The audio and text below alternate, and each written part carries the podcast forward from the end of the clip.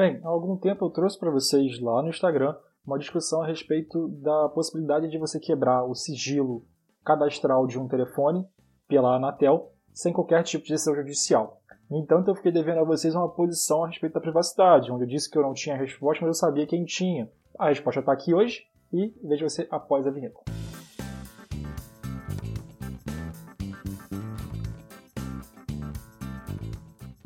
Sejam bem-vindos ao DDCast. O meu nome é Vitor Mulim e hoje eu vou trabalhar com vocês a questão da Anatel e da possibilidade de você, de forma administrativa, sem qualquer tipo de decisão judicial, poder obter os dados pessoais de uma pessoa que te telefonou. No entanto, hoje vou ter a participação especial de duas grandes pessoas. O primeiro deles, o Lucas Curtizo, como vocês já conhecem, da casa, e o segundo, um grande amigo meu, desde a época da faculdade, Dr. Matheus Morgado, que após diversas conversas sobre esse assunto com ele, que eu resolvi que nada seria melhor e mais justo do que permitir que ele também expusesse a opinião dele aqui e também formar a opinião junto com vocês, nossos ouvintes. Então, é isso. Como eu já tinha mencionado, hoje, após a decisão judicial, após a decisão de uma ação civil pública que determinou que a Anatel aprovasse algumas mudanças no seu regulamento interno, um regulamento ali que é baseado, que ele é voltado para os direitos dos consumidores dos serviços de telecomunicações. Decisão que determinou que a Anatel fornecesse a titulares de linhas telefônicas o acesso a dados pessoais, no caso nome, CPF ou CNPJ. Bem, CNPJ não é dado pessoal, mas esquece isso por enquanto. Essa decisão determinou que a Anatel fornecesse a titulares de linhas telefônicas o acesso a dados pessoais, nome, CPF, CNPJ, de quem os telefonou, independente de qualquer ordem judicial. Nesse caso, é uma coisa bem interessante, porque a gente passa a ter acesso de forma administrativa a apenas um requerimento de poder obter informações de alguém que de um cadastro que teoricamente deveria ser sigiloso. Não sei, vamos ver. Mas isso não acontece de qualquer forma. Em primeiro lugar, você só pode ter acesso a esse tipo de informação, a esse tipo de dado cadastral de pessoas que te ligaram. Ou seja, se alguém não te ligou, você não consegue ter esse tipo de acesso, você não pode aí indiscriminadamente sair solicitando esse tipo de informação de qualquer número. Em segundo lugar, você tem que comprovar a titularidade do número destinatário da chamada. Você tem que comprovar lá que você recebeu a mensagem, você recebeu uma ligação e que você é o titular daquela linha. Em terceiro lugar, você tem que, você tem que exercer esse direito em no máximo 30 dias contados a partir da chamada. Isso é um assunto muito simples, eu só queria realmente aqui, por enquanto, trazer para vocês o básico do que aconteceu desse regulamento, dessa mudança. Falar também um pouquinho sobre a posição da Anatel em relação a isso, porque a Anatel hoje, após essa decisão judicial, ela ela está fazendo essa alteração. Ela fez essa alteração. Então a Anatel já se manifestou de que ela vai tentar reverter essa decisão futuramente, e ainda mais com a LGPD vindo aí, quem sabe ela não tem até mais argumentos para isso mas que a Anatel vai tentar reverter essa decisão e se ela obtiver êxito nisso, ela vai, ela vai voltar o regulamento para o status quo e vai impossibilitar que a gente consiga esse tipo de informação por via meramente administrativa. Eu acho que é interessante, então, após a gente já ter visto um pouco da, das questões básicas, fazer um pouco de juízo de valor. Como já tinha mencionado anteriormente lá no Instagram, eu acredito que, através de uma análise de ponderação, essa decisão é muito bem acertada. Por quê? Porque, repetindo aquilo que já foi mencionado, não é indiscriminado. Para você ter acesso a alguém, essa pessoa tem que primeiramente te ligar. Então, o fato dela te ligar, ela já fala, ela já te liga consciente de que o ato dela te ligar permite a você saber quem é o titular daquela linha. Isso é muito interessante para alguns tipos de situação, como quais? A primeira que me vem à mente é um jornalista que recebe uma ligação, a pessoa não se identifica, mas faz uma denúncia, faz, passa uma informação é, que, que é importante para o jornalista, mas o jornalista quer acima de tudo, perceber da onde aquela informação vem, qual é a fonte, se ele pode ou não confiar naquilo. Então, eu já parto desse pressuposto que é interessante ter uma via administrativa para resolver esse tipo de situação. Você também pode ter recebido uma ligação um tanto quanto uma ameaçadora, quer saber exatamente quem te ligou. Foi um ex-namorado? Foi um amigo da, da sua, da, foi um amigo do colégio ou da faculdade? É bom que você tenha informações para saber isso sem ter que acionar a polícia, por exemplo. Mas eu confesso que esse tipo de opinião que eu estou dando aqui ainda é muito superficial. Então, o que, que aconteceu? Eu tinha dois aspectos ainda para poder buscar. O primeiro aspecto é, claro, o da privacidade. E para isso, eu fui atrás do Lucas e o Lucas me gravou um áudio fantástico. Então, ó, tá aqui o áudio do Lucas. Fala pessoal do DDCast, tudo bom com vocês? Aqui quem fala é Lucas Cortizo. Vim, venho hoje aqui é, falar sobre o ponto de vista da proteção de dados em relação a esse regulamento da Anatel, que, enfim, derruba o sigilo dos dados cadastrais de quem liga. Primeira coisa que eu me perguntei, pessoal, é se esse regulamento tem força de lei. É a primeira indagação que a gente tem que fazer, porque isso vai servir mais para frente para a gente pensar em um fundamento legal num possível tratamento de dados pessoais. Né? Então eu vejo que foi uma ordem judicial de uma vara federal do Sergipe né, que condenou a Anatel a regulamentar num prazo de 120 dias o acesso independente de ordem judicial a esses dados cadastrais.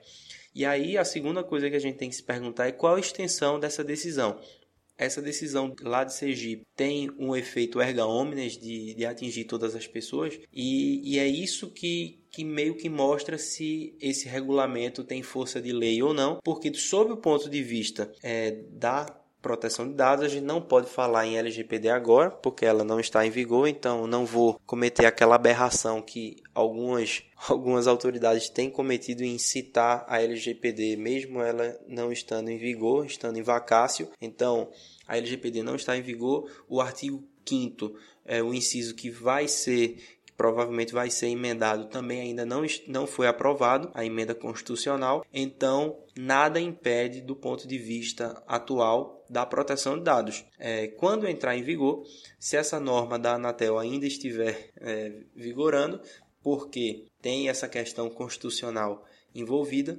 se nós encararmos ela como uma força de lei, não será vazamento de dados pessoais por parte da LGPD, porque no artigo 7 da LGPD, inciso 2, se vocês forem dar uma olhada, o artigo 7 é bem claro e dizer que o controlador ele tem né, essa base legal para o tratamento lícito de dados quando for uma obrigação legal para cumprir uma obrigação legal ou regulatória. Então, ao meu ver, entraria nesse tipo de tratamento lícito de dados pessoais. E do ponto de vista europeu, eu posso dizer que não é, esse paradigma não é, não existe, é proibido, até porque aqui é o caminho inverso, né? Já existem normas regulando a proteção de dados, inclusive tem a própria diretiva da e-privacy que permite que a pessoa que está ligando oculte o número, né? Não, não só os dados cadastrais, que isso aí seria impensável, mas também os números, é o número daquela pessoa que esteja ligando. Então, espero ter, ter, ter sido claro, não ter ficado em cima do muro e sempre indaguem isso. Qual é a natureza jurídica desse regulamento? Será que ele tem força de lei ou não? E qual é a extensão dessa decisão? Porque isso vai ser importante no futuro é, por um debate constitucional e se esse debate constitucional for a favor de uma, uma força de lei, digamos, desse regulamento, e aí é, entraria no artigo 7 da obrigação legal, no caso do tratamento de dados pessoais, seria lícito com base nesse artigo 7 inciso 2 da LGPD. É isso, pessoal. Um abraço para vocês e até a próxima. Bem, como vocês perceberam, o Lucas foi fantástico no que ele disse. Por quê? Porque ele ponderou muito bem. Em primeiro lugar, não tem que se falar de LGPD, ela não está em vigor. Então, além da LGPD não estar tá em vigor, a gente não tem ainda aquele nosso preceito que está em discussão para ser colocado na Constituição, que é seria um direito constitucional à privacidade. Então, por enquanto, nesse status que a gente está agora, não há que se falar de qualquer tipo de irregularidade ou vazamento de dados. E o Lucas ainda vai além. Quando a LGPD entrar sim em vigor, esperamos, né? Bom, agosto ou ano que vem, não sei, só esperamos que entre é muito interessante que você analise a natureza jurídica de cada ato e perceba que sim, pode ser que essa decisão oriunda de uma, que esse regulamento oriundo de uma decisão judicial esteja ali somente a cumprir uma decisão judicial ou cumprir e cumprindo assim com alguma das, é, algum dos fundamentos do tratamento de dados. Então, obrigado, Lucas, foi fantástico o seu posicionamento, agrega muito do que a gente está aqui discutindo e já dá um pouquinho de visualização do que pode acontecer lá na frente. No entanto, pessoal, além da posição de privacidade, como eu tinha mencionado com vocês, eu queria ir um pouco mais a fundo e queria ir além das discussões que a gente tem tratado aqui normalmente. E eu preciso ser muito sincero com vocês. A ideia desse episódio lá no Instagram não foi uma ideia minha. Foi o próprio Matheus que me trouxe essa informação e falou: Olha só, Vitor, o que está acontecendo aqui? O que, você acha sobre isso? E nós começamos a discutir. E o Matheus ele tem tanta coisa para falar que eu achei muito injusto deixar vocês sem saberem disso. Então, eu tive o prazer de poder convidar o Matheus a gravar um, áudio aqui pra gente sobre a posição dele. Para que vocês já percebam um pouquinho mais quem é o Matheus, o Dr. Matheus Morgado, ele é advogado, ele é especialista tanto em direito civil e em direito empresarial, além também de ser especialista em processo e direito do trabalho. Olá, Vitor, como vai? Gostaria de mandar um abraço aí a todos vocês do DDCast parabenizá-los pelo esse projeto bacana. Também gostaria de agradecer a oportunidade de contribuir para a formação de opinião aí, construção de, de raciocínio. Dito isso, gostaria de iniciar traçando um limite da, do, dos meus comentários, porque é uma questão bem complexa que acaba atingindo direito constitucional, direito administrativo, direito do consumidor, direito civil e dentro da minha área, né, o que eu, que eu domino de conhecimento, então vou me limitar a tecer uns comentários acerca do direito civil e do direito empresarial. Bom, dito isso, gostaria de iniciar dizendo que eu me filio à corrente que entende que o anonimato ele é vedado pela Constituição Federal, através da interpretação que, que a gente dá ao artigo 5 inciso 4, ainda que garantido o direito à liberdade de expressão, que acaba se confundindo como uma manifestação de vontade, né, Vitor? A partir do momento que você se expressa de alguma forma, né, você manifesta a sua vontade, o que pode acarretar em atos e negócios jurídicos, a depender dos efeitos da, da sua manifestação. Ou seja, acabam criando direitos e deveres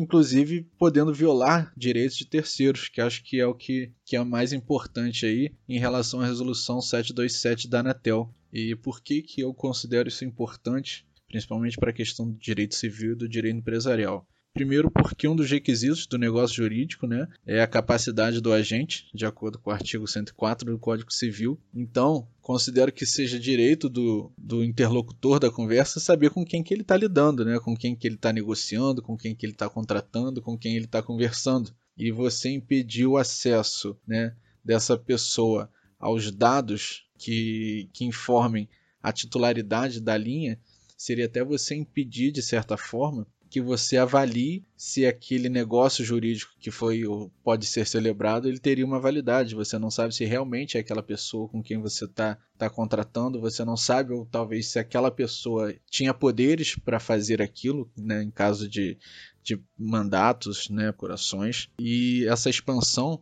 dos meios de comunicação, essa facilidade que a gente tem hoje em contactar os outros remotamente, ela também não pode ser um óbice a esse direito, ainda mais nessa sociedade de risco que estamos vivendo, né? Você, na medida em que dificulta o acesso às informações posso identificar a titularidade de uma linha telefônica, você acaba facilitando condutas né, por parte de, de outras pessoas, agindo de má fé e até mesmo de criminosos, como vemos aí nesses casos de fraudes praticados por meio de telefone, como falso sequestro, estelionato. E é importante também a gente lembrar que identificar a titularidade da linha não necessariamente ela viola a intimidade da pessoa. Né? Isso foi até um argumento levantado por um dos, dos desembargadores no julgamento na ação civil pública, da apelação da Anatel, mas eu, eu, eu discordo né, desse posicionamento porque a mera identificação do titular de uma linha telefônica, da qual originou uma chamada que você recebeu, isso não atinge a esfera da intimidade daquela pessoa, né, do seu interlocutor. Isso seria caracterizado caso tivesse um atingimento aí a elementos internos individuais da vida e da personalidade daquela pessoa, como identificação de, de preceito religioso, de orientação sexual, enfim, é, elementos inerentes à pessoa e não necessariamente o seu número de telefone e o seu nome. E como eu falei, é, essas manifestações de vontade que podem ser feitas por telefone, elas podem criar é, alguns direitos e deveres e fatalmente violar outros direitos, o que traz a nossa, a nossa conversa aí para a questão de responsabilidade civil. É importantíssimo a gente conseguir identificar quem é o agente de determinada conduta lesiva, até para fins de responsabilidade e que um ato lesivo ele não se torne impune diante de uma, de uma injusta possibilidade de se identificar quem é aquela pessoa. O problema que eu vejo, Vitor, e aí eu jogo eu jogo a bola para vocês, estudiosos da LGPD, é se a informação né, do CPF, a divulgação do CPF, ela necessariamente importaria aí em violação de dados sigilosos e se ela ofenderia a LGPD, como já, já tem sido discutido aí pelo, pelos mais estudiosos do assunto. O CNPJ acredito que, que a gente não precisa nem tecer muitos, muitos comentários sobre isso, porque temos vários meios hoje em dia de se identificar uma, uma pessoa jurídica simplesmente digitando o nome dela no Google, a gente consegue encontrar número do CNPJ, endereço, telefone, e-mail e tudo mais. É, o que vai ser mais controverso aí, efetivamente, é em relação às pessoas físicas, né? E bom, é claro que nada disso esgota a discussão, os debates, mas é importante termos essa, essa interdisciplinariedade né, no, no, nos debates, porque a construção do pensamento ele vem com as informações de cada área para a gente poder ir chegar, talvez, num, num, meio termo. É claro que a gente não vai conseguir agradar todo mundo nunca, mas é importante, eu considero como uma uma decisão importante, como um marco importante aí na luta contra esses, esses atos verdadeiramente lesivos que, que vem, e até criminosos também, que vêm sendo cada vez mais praticados tanto por pessoas físicas quanto por, por empresas que acabam se valendo dessa dificuldade de se identificar quem são os titulares daquelas linhas telefônicas. E espero com isso ter contribuído um pouco aí para a gente conseguir chegar a esse resultado tá bom? Valeu aí, um abraço, tudo de bom para vocês, muito sucesso aí. Precisarem de mim, podem sempre contar. Como vocês viram, o Matheus Morgado ele traz alguns pontos aqui que eu, teoricamente, eu inicialmente não tinha abordado. O primeiro deles é a questão do negócio jurídico, para você poder saber exatamente com quem você está falando, e questão de validade do negócio jurídico. Ele afirma ainda que ele é, ele é da vertente que acredita que o anonimato no Brasil é vedado, e por isso eu, como interlocutor, eu teria o direito, então, de saber com quem eu estou falando. Isso também é muito importante. E o Matheus alega ainda que não existe qualquer tipo de ofensa à privacidade, até porque a gente só tem acesso ao nome do titular de dados, no caso, o CPF.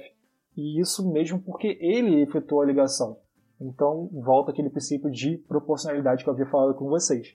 Além disso, o Matheus traz para a gente a questão da responsabilidade civil, que é muito importante, mas ele faz um questionamento no final que é exatamente em relação à LGPD e ao CPF. Eu concordo com o Matheus quando, quando ele fala que o CNPJ não é nem dado pessoal, então a gente não tem nem muito que adentrar sobre isso. Mas o CPF, a minha opinião sobre o CPF é que, bem, o CPF é um dado pessoal no Brasil que é se dado muito pouco valor a ele. Ou seja, na minha opinião, o CPF ele tem uma importância imensa, pois é um, ele é praticamente um dado que está sempre em referência a toda e qualquer atividade fiscal que nós temos, fiscal e financeira. E você poder conceder o CPF assim tão facilmente, apenas por causa de uma ligação, eu acho que é uma liberação tanto quanto demasiada. lembrando que o CPF é um dos maiores fatores que possibilitam qualquer tipo de fraude. Então, o nome, para mim, super normal, é o titular, você está ligando e você tem que dar total direito então da pessoa saber quem, quem é o interlocutor mas eu realmente acredito que o CPF é algo a mais e talvez pudesse ter um pouquinho mais aí, uma barreira um pouquinho maior para você poder chegar ao CPF do titular daquela linha. Mas é isso, espero que vocês tenham gostado do episódio de hoje, um episódio um tanto quanto diferente, que eu resolvi trazer aqui o áudio de, de duas pessoas para poder dar opiniões distintas sobre o assunto em questão. Já queria deixar aqui o agradecimento, tanto ao Lucas, é claro, mas também ao, ao Matheus. Matheus, muito obrigado por participar, obrigado também por participar das discussões que a gente tem sempre no WhatsApp. Eu convido a vocês, todos os GDCasters também, a discutirem com a gente. Deixo muito claro já que se você tem um assunto em questão que queira discutir, que queira, queira debater, manda um e-mail pra gente, manda, entre em contato de alguma forma, ou pelo WhatsApp, ou pelo Instagram, ou pelo, pelo nosso blog. Mas manda a sua opinião, fala o que você quer falar, aqui você tem voz. Matheus, mais uma vez, obrigado. Eu deixo aqui um convite, Matheus, para que você venha então participar de uma próxima de um bate-papo aqui real aqui com a gente, real à distância, real virtual, né? Por isso é só. Queria também mandar um abraço aí pro Lucas e pro Rafael. E até mais, gente. Um beijo e até a próxima.